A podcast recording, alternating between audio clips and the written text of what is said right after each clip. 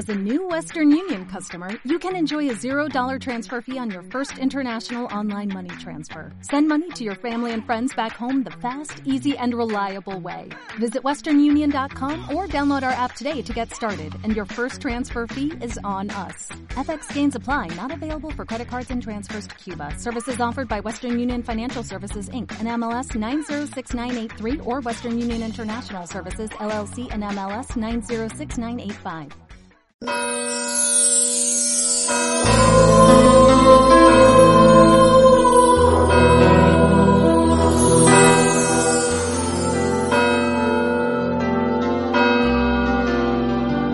el nombre del Padre, y del Hijo, y del Espíritu Santo, Amén. el Señor esté con vosotros. Y con tu espíritu. Venimos a la casa de Dios para celebrar la Eucaristía, este encuentro con el Señor resucitado, dando gracias al Señor por todos los dones que hemos recibido de Él, porque la pandemia parece ser que también va mejorando, que hay menos casos, que hay menos muertes, aunque todavía hay muchas muertes. Pues damos gracias al Señor por todos los dones que hemos recibido y venimos también a presentar las necesidades de los que no tienen fe, pero sufren y se han encomendado nuestras súplicas y oraciones. Y como siempre nos preparamos para celebrar la Eucaristía, dando gracias al Señor por su amor y pidiéndole perdón por nuestras faltas y pecados. Tú que has venido a salvar a los pobres, Señor, ten piedad. Señor, ten piedad. Tú que dijiste que había en el cielo más alegría por un solo pecador que se convirtiera, que por noventa y nueve justos que no necesitan conversión, Cristo ten piedad. Cristo, ten piedad. Tú que eres el camino, la verdad y la vida, Señor, ten piedad. Señor, ten piedad. Dios Todopoderoso tenga misericordia de nosotros, perdone nuestros pecados y nos lleve a la vida eterna. Amén. Gloria a Dios en el cielo y en la tierra paz a los hombres que ama el Señor. Por tu inmensa gloria te alabamos, te bendecimos, te adoramos, te glorificamos. Te damos gracias, Señor Dios Rey Celestial. Dios Padre Todopoderoso, Señor Hijo único Jesucristo, Señor Dios, Cordero de Dios, Hijo del Padre, tú que quitas el pecado del mundo, ten piedad de nosotros. Tú que quitas el pecado del mundo, atiende nuestras súplicas. Tú que estás sentado a la derecha del Padre, ten piedad de nosotros.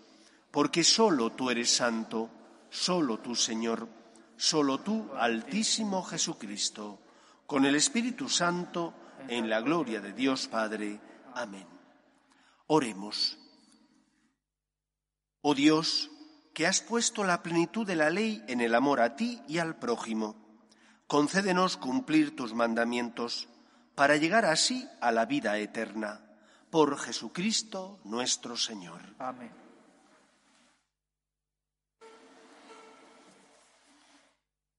Lectura del libro de la sabiduría.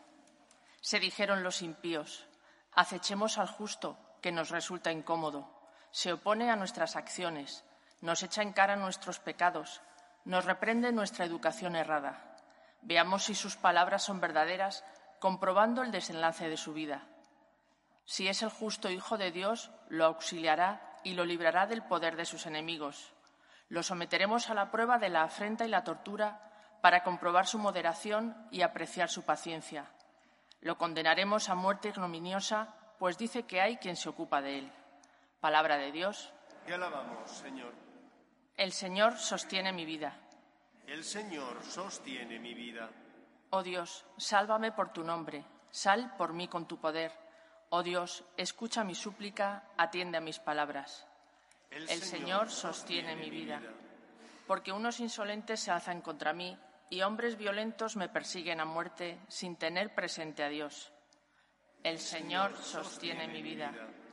Pero Dios es mi auxilio. El Señor sostiene mi vida. Te ofreceré un sacrificio voluntario dando gracias a tu nombre que es bueno. El Señor sostiene mi vida.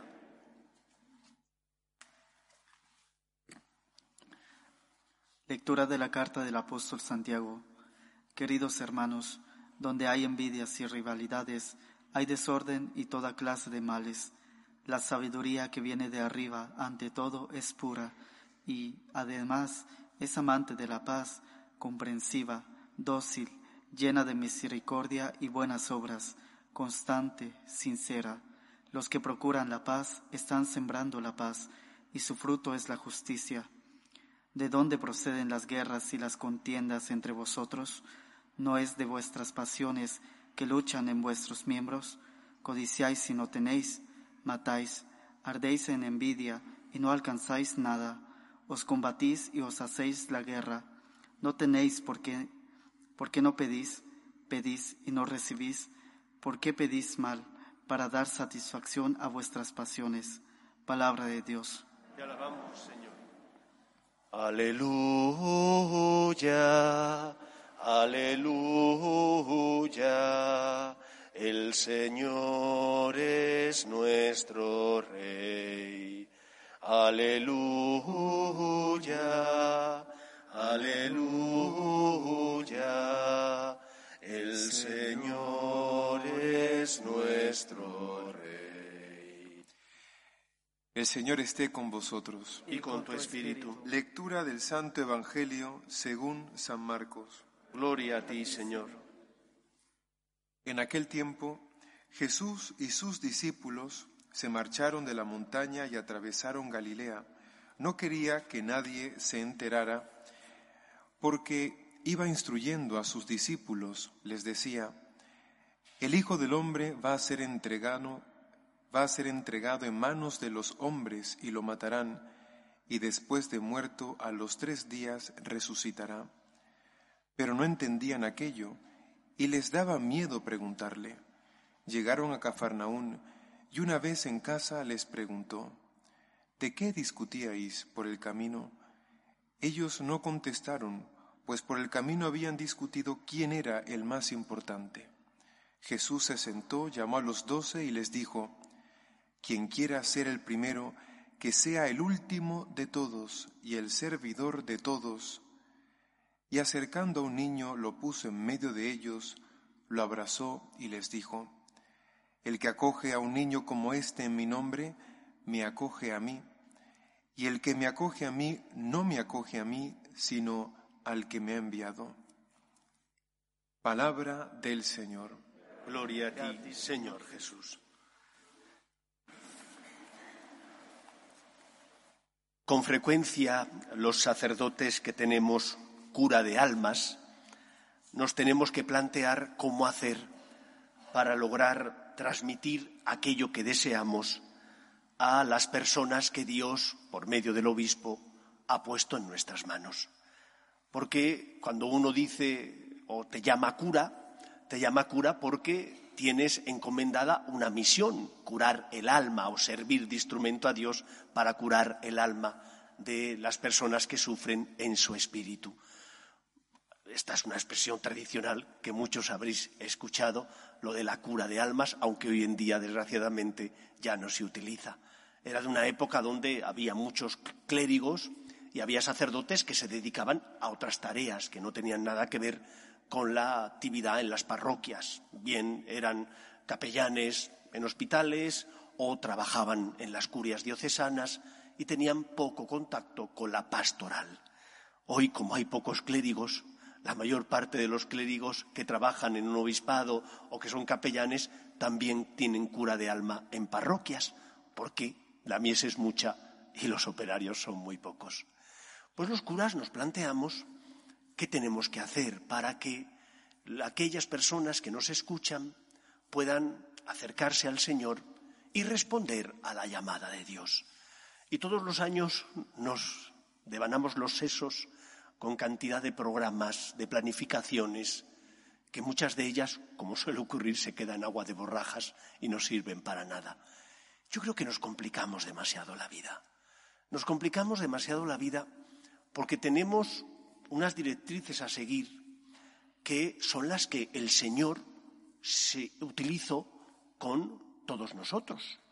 ¿Qué es el Antiguo y Nuevo Testamento? Es la historia de amor de Dios que después que el hombre ha pecado por desobediencia y soberbia y le ha dado la espalda a Dios, Dios se acerca a él para reconciliarle. Esto es el Antiguo y Nuevo Testamento. Y por lo tanto, en Antiguo y Nuevo Testamento es la pauta que tenemos que seguir los sacerdotes para poder explicar el misterio de Dios y de esa manera enseñar a los laicos un camino a seguir para amar a Dios. Un camino que es la pedagogía divina, que es esa pedagogía que el Señor siguió para tocar el corazón de los hombres. Habrá que utilizar las ciencias humanas, habrá que adaptarse al lenguaje de los tiempos presentes, pero las líneas generales ya están marcadas. No podemos inventar algo distinto de lo que el Señor ya hizo. Podemos adaptar lo que el Señor hizo y lo que Él nos enseñó a las condiciones concretas de nuestro mundo, porque efectivamente la sociedad va cambiando y evoluciona a veces a peor y en ocasiones a mejor. ¿Y qué es lo que en síntesis aprendemos del Antiguo y Nuevo Testamento? Del Antiguo Testamento en síntesis aprendemos que Dios es el Señor porque es el creador de todo lo que existe, es el único Dios, y que porque Él es el único Dios y el creador, Dios tiene derechos y yo tengo deberes. Esto es en síntesis lo que nos enseña el Antiguo Testamento. Yo podré no comprender los planes de Dios, pero no puedo retar a Dios porque es el Señor. Me tengo que fiar de Él, aunque no comprenda por qué permite el dolor o la adversidad, porque es el Señor, es mi creador. Me creó y yo soy la criatura. Y por lo tanto yo tengo una relación de supeditación hacia Él. Es mi creador, Dios tiene derechos y yo tengo deberes. Esta, desgraciadamente, es una de las faltas más clamorosas que hay en la predicación de los sacerdotes. Se habla de que Dios es Padre, ahora os hablaré de ello, pero nunca se habla de las obligaciones de los hombres, de los cristianos, de los derechos de Dios. Hablamos de que Dios nos ama, pero no hablamos de que nosotros tenemos que respetar a Dios. ¿Cuántas veces ahora escucho a eclesiásticos que hablan de la defensa de la casa común? La casa común se refiere a la tierra. Obviamente hay que defender la tierra, pero ¿por qué? no porque se esté viniendo abajo, ese es un argumento egoísta. Yo tengo que defender la tierra, el mundo, porque es obra de Dios y Él que es el creador es el dueño. Yo no soy el dueño de la tierra y por lo tanto tengo que preguntarme si estoy respetando los derechos de Dios o por el contrario estoy haciendo un mal uso de todos esos talentos que Dios me ha dado. Si estoy haciendo un buen uso de los bienes materiales o por el contrario, les he puesto en el lugar que no le corresponden. Si yo respeto a Dios, respetaré la obra de Dios, encontraré motivaciones en el respeto a Dios, que es lo que moverá mi corazón para hacer lo que debo, encontraré motivaciones y entonces respetaré también a las criaturas, bien a las personas, bien también los animales o el resto de la creación. Pero porque respeto los derechos de Dios. Un judío esto lo tenía clarísimo. Desde niño se lo habían enseñado. Cuando el ángel Gabriel se aparece a la Virgen María, le plantea el plan de salvación de Dios, ¿qué es lo que dice María? He aquí la esclava del Señor. ¿Cómo que esclava? Sí, la sierva, la esclava, porque el Señor es el creador y dueño, por tanto, de todo lo que ha creado. Y tú eres obra de Dios. Si yo respeto a Dios, respetaré, por tanto, su plan, respetaré las criaturas, y por lo tanto amaré a Dios haciendo o deseando hacer su voluntad. Cuando los sacerdotes hablamos de los derechos de Dios y de los deberes de los cristianos, estamos ayudando a poner cada cosa en su lugar. Pero ¿cómo voy yo a perdonar al que me ha hecho daño si no estoy amando a Dios que me ha creado? Pero ¿cómo voy yo a lograr ayudar al que sufre y no tengo nada que ver con él ¿Qué motivación voy a encontrar en ayudar al que sufre si no soy capaz de respetar a aquel que me creó y envía a su Hijo al mundo para salvarme? Todos sabemos que cuando hay que construir, primero hay que abordar la tarea de hacer los cimientos y la estructura de la casa. Después ya te plantearás en cómo terminas la techumbre, te plantearás la decoración de la casa, qué, qué eh, elementos vas a comprar para la decoración, qué electrodomésticos quieres, cómo es el tipo de cama, pero primero lo esencial. Y yo tengo la impresión de que a veces los curas hemos dejado de hablar de lo esencial, habiendo un silencio grave sobre lo que es fundamental, y hablamos de cosas que son secundarias, pero no hablamos de lo fundamental. Y claro, viene un problema y entras en crisis. No comprendes los planes de Dios y retas al Señor entrando en crisis. La culpa no es vuestra. La culpa es de los sacerdotes con cura de almas que no hemos sabido expresar, sirviéndonos de la pedagogía divina, qué quiere el Señor de nosotros y qué relación tenemos que tener con Él. Primer punto, por tanto, para que nuestros cimientos, los de nuestra fe, no estén basados en el mero sentimiento ni en el interés, que muchos van a la iglesia solo por interés. Primer punto, Dios tiene derechos porque es el único Señor creador de todo lo que existe. Yo tengo, por tanto, deberes para con Dios, que es mi creador. ¿Qué aprendemos en síntesis del Nuevo Testamento? Que Cristo es el culmen de la revelación de ese Antiguo Testamento.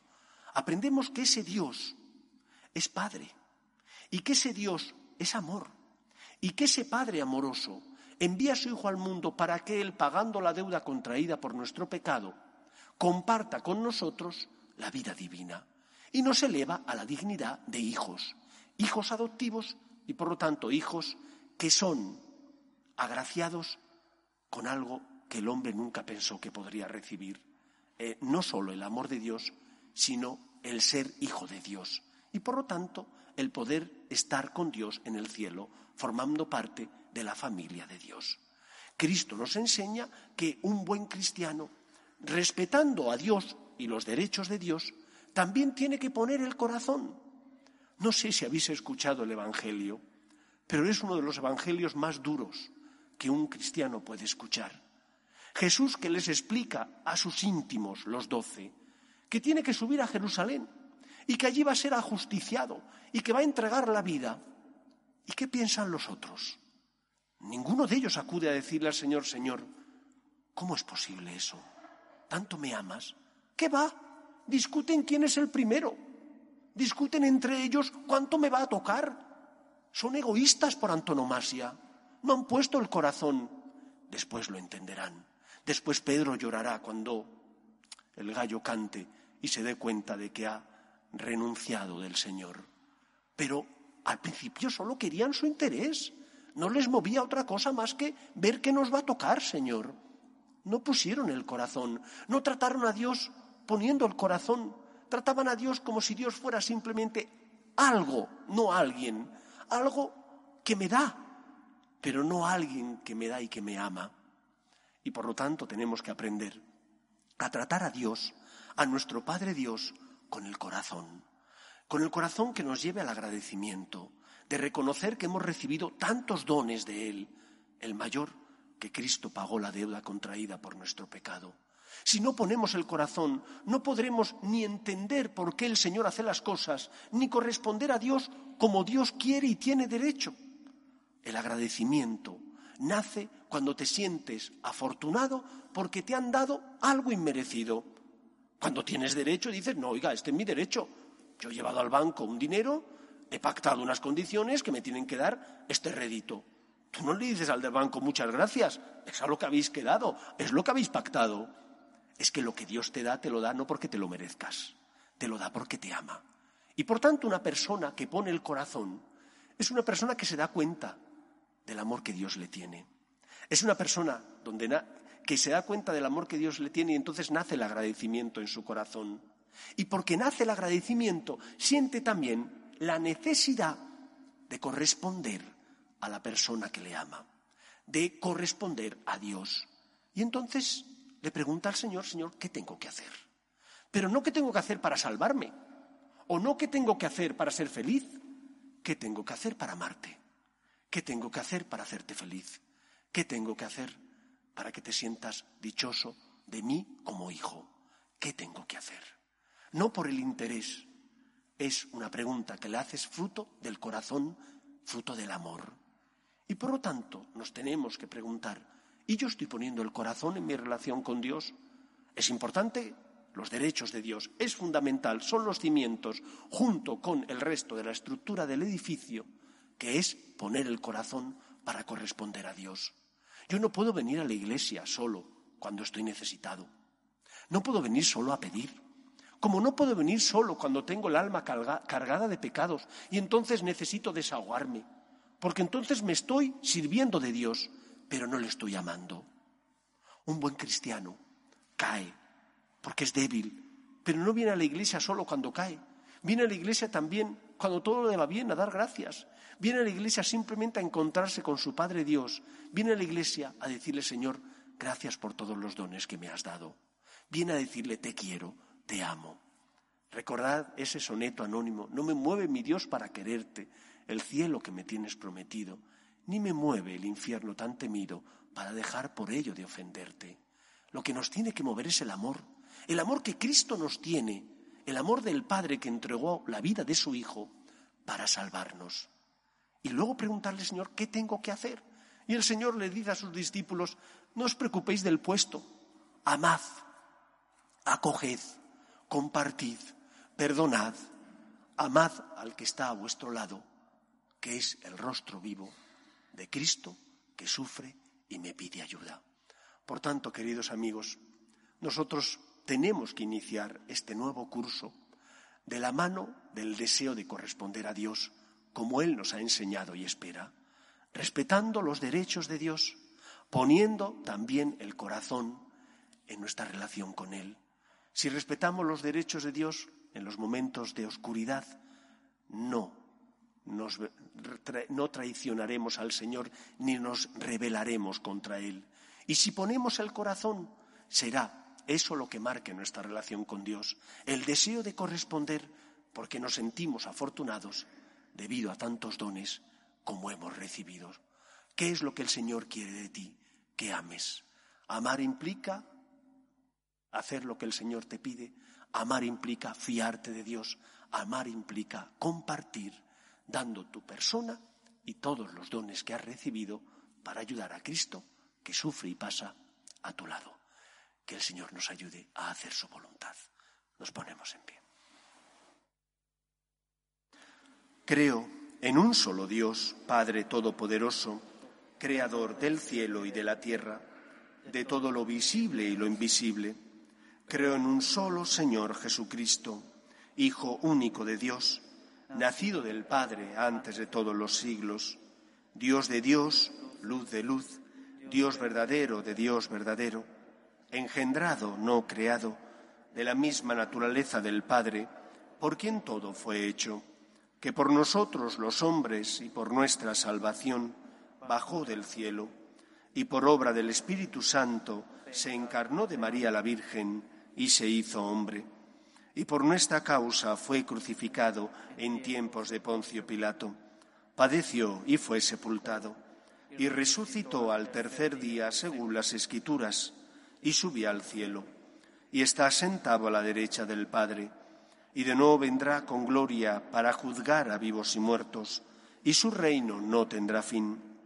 Creo en el Espíritu Santo, Señor y dador de vida que procede del Padre y del Hijo, que con el Padre y el Hijo recibe una misma adoración y gloria, y que habló por los profetas. Creo en la Iglesia, que es una santa, católica y apostólica. Confieso que hay un solo bautismo para el perdón de los pecados. Espero la resurrección de los muertos y la vida del mundo futuro. Amén. Oremos a Dios nuestro Padre, que quiere que todos los hombres se salven y lleguen al conocimiento de la verdad. Pedimos por el Papa, los obispos, los sacerdotes y todos los cristianos, para que seamos fieles al Evangelio y llevemos la buena noticia al corazón de todos los hombres, roguemos al Señor. Pedimos por los que sufren, especialmente por los enfermos, por las familias rotas. Pedimos por las personas que están en paro, por las víctimas del aborto, roguemos al Señor. Pedimos por nuestros gobernantes, para que promuevan leyes que defiendan la dignidad de la persona, desde su inicio, que es la concepción, hasta la muerte natural, roguemos al Señor. Pedimos por nuestras familias, para que se mantengan unidas en el amor a Dios y en el respeto a su santo nombre, para que se transmita la fe de padres a hijos, roguemos al Señor. Escucha, Padre, las súplicas de tus hijos, que nos dirigimos a ti confiando en tu amor. Te lo pedimos por Jesucristo nuestro Señor. En este mundo que Cristo hacemos la ofrenda del pan, el pan de nuestro trabajo sin fin y el vino de nuestro canto. Traigo ante ti nuestra justa amar la justicia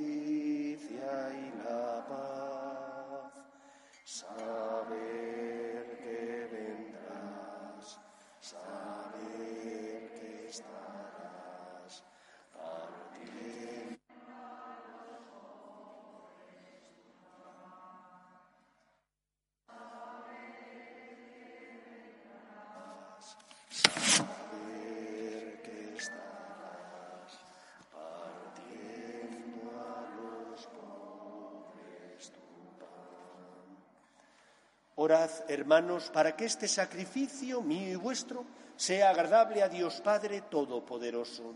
El Señor reciba en tus manos este sacrificio para alabanza y gloria de su nombre, para nuestro bien y el de toda su santa iglesia.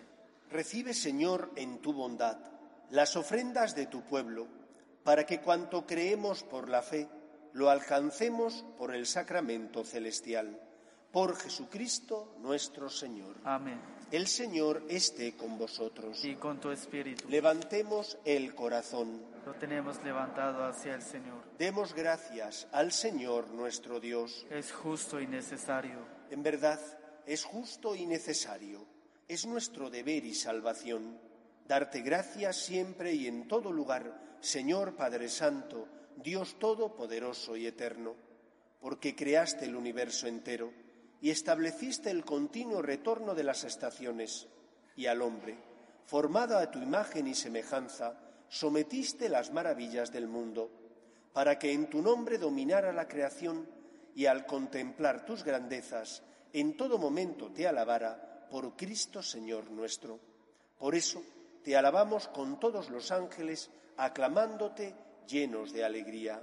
Santo, santo, santo es el Señor, Dios del universo. Llenos están el cielo y la tierra de tu gloria, osana en el cielo. Bendito el que viene en nombre del Señor, osana en el cielo. Santo eres en verdad, Señor, fuente de toda santidad. Por eso te pedimos que santifiques estos dones con la efusión de tu Espíritu, de manera que se conviertan para nosotros en el cuerpo y la sangre de Jesucristo nuestro Señor, el cual, cuando iba a ser entregado a su pasión, voluntariamente aceptada, tomó pan, dándote gracias lo partió y lo dio a sus discípulos diciendo, Tomad y comed todos de él, porque esto es mi cuerpo, que será entregado por vosotros.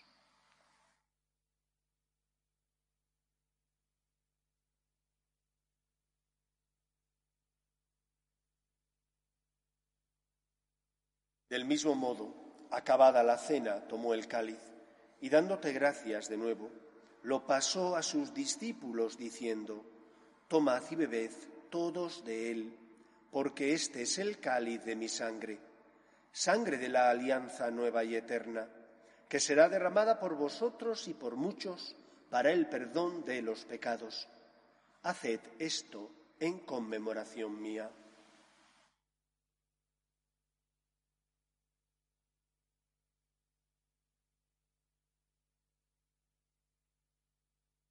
Este es el sacramento de nuestra fe. Anunciamos su muerte, proclamamos su resurrección. Ven, Señor Jesús. Así pues, Padre, al celebrar ahora el memorial de la muerte y resurrección de tu Hijo, te ofrecemos el pan de vida y el cáliz de salvación, y te damos gracias porque nos haces dignos de servirte en tu presencia. Te pedimos humildemente que el Espíritu Santo congregue en la unidad a cuantos participamos del cuerpo y sangre de Cristo. Acuérdate, Señor, de tu iglesia extendida por toda la tierra, y con el Papa Francisco, con nuestro obispo Carlos, y todos los pastores que cuidan de tu pueblo, llévala a su perfección por la caridad. Acuérdate también de nuestros hermanos que durmieron en la esperanza de la resurrección, de Víctor, Dilo, Silverio, Ernesto Guillermo, José Antonio, Clara Eugenia, Laura, Mariano, miembros de la familia Arnau Trujillo y de la familia Yagüe Martínez, y de todos los que han muerto en tu misericordia, admítelos a contemplar la luz de tu rostro. Ten misericordia de todos nosotros, y así con María la Virgen Madre de Dios, su esposo San José, los apóstoles y cuantos vivieron en tu amistad a través de los tiempos, merezcamos por tu Hijo Jesucristo compartir la vida eterna y cantar tus alabanzas.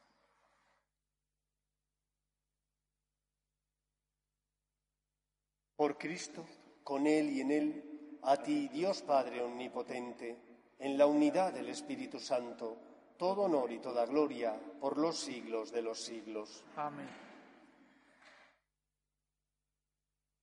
Si nuestra fe está basada en el cimiento del respeto a Dios y del amor a Dios, porque intentamos ser agradecidos y corresponderle, podrá el Señor después marcarnos pequeños caminos que tenemos que seguir.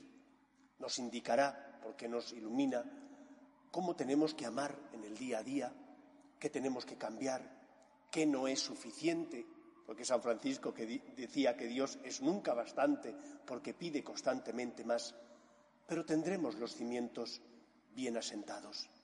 Si tus cimientos en tu relación con Dios no están bien asentados, cuando vengan problemas te vendrás abajo y tu fe será como un azucarillo que lo metes en un café caliente, se deshace. Pero si confías en Dios y intentas respetar a Dios, dándole sus derechos. Si intentas amar a Dios poniendo el corazón en tu relación con Él, habrá veces donde no comprendas sus planes, momentos en donde la cruz pese mucho, pero nunca retarás al Señor, ni tu fe se vendrá abajo, porque está edificada en la roca del amor. Pidamos al Señor que aumente nuestra fe, que correspondamos al Señor, que pongamos el corazón y Él guiará nuestros pasos. Rezamos juntos la oración que el Señor nos enseñó. Padre nuestro que estás en el cielo, santificado sea tu nombre. Venga a nosotros tu reino. Hágase tu voluntad en la tierra como en el cielo. Danos hoy nuestro pan de cada día. Perdona nuestras ofensas como también nosotros perdonamos a los que nos ofenden. No nos dejes caer en la tentación y líbranos del mal.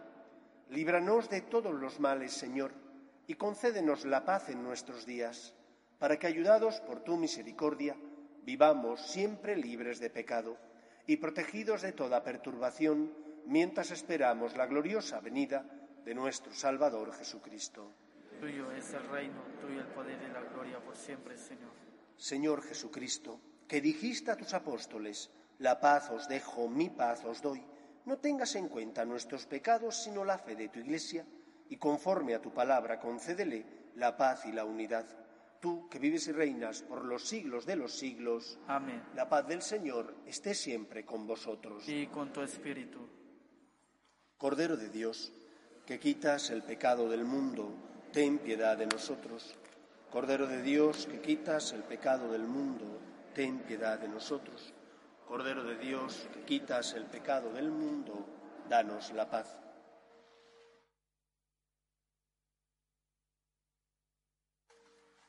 Este es el Cordero de Dios que quita el pecado del mundo. Dichosos los llamados a la cena del Señor. Señor, no soy digno de que entres en mi casa, pero una palabra tuya bastará para sanar. El cuerpo de Cristo. Amén.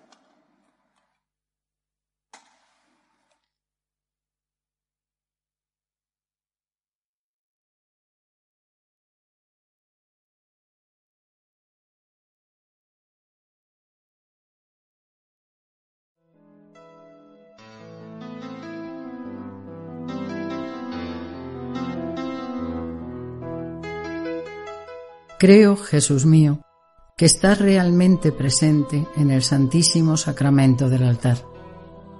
Te amo sobre todas las cosas y deseo recibirte dentro de mi alma. Pero como ahora no puedo comulgar, ven al menos espiritualmente a mi corazón. Y como si ya te hubiese recibido, te abrazo y me uno del todo a ti. Señor, no permitas que me aparte de ti. Amén.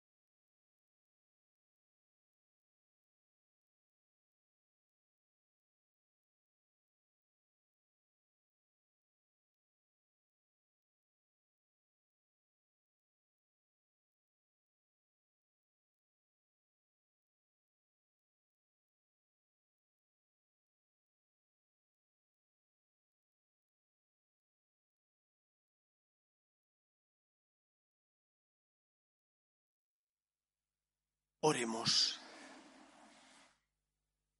Que tu auxilio, Señor, nos acompañe siempre a los que alimentas con tus sacramentos, para que por ellos y en nuestra propia vida recibamos los frutos de la redención. Por Jesucristo nuestro Señor. Amén. Espero y deseo que paséis una feliz semana. El Señor esté con vosotros. Y la bendición de Dios Todopoderoso, Padre, Hijo y Espíritu Santo descienda sobre vosotros. Amén. Podéis ir en paz. Demos gracias a Dios. Pedimos a la Virgen María que proteja a nuestras familias y nuestros países. Dios te salve, Reina y Madre de misericordia, vida, dulzura y esperanza nuestra. Dios te salve. A ti llamamos los desterrados hijos de Eva. A ti suspiramos gimiendo y llorando en este valle de lágrimas. Ea pues, Señora abogada nuestra, vuelve a nosotros esos tus ojos misericordiosos, y después de este destierro, muéstranos a Jesús, fruto bendito de tu vientre, oh clementísima, oh piadosa, oh dulce y siempre Virgen María. Ruega por nosotros, Santa Madre de Dios, para que seamos dignos de alcanzar las promesas de nuestro Señor Jesucristo. Amén.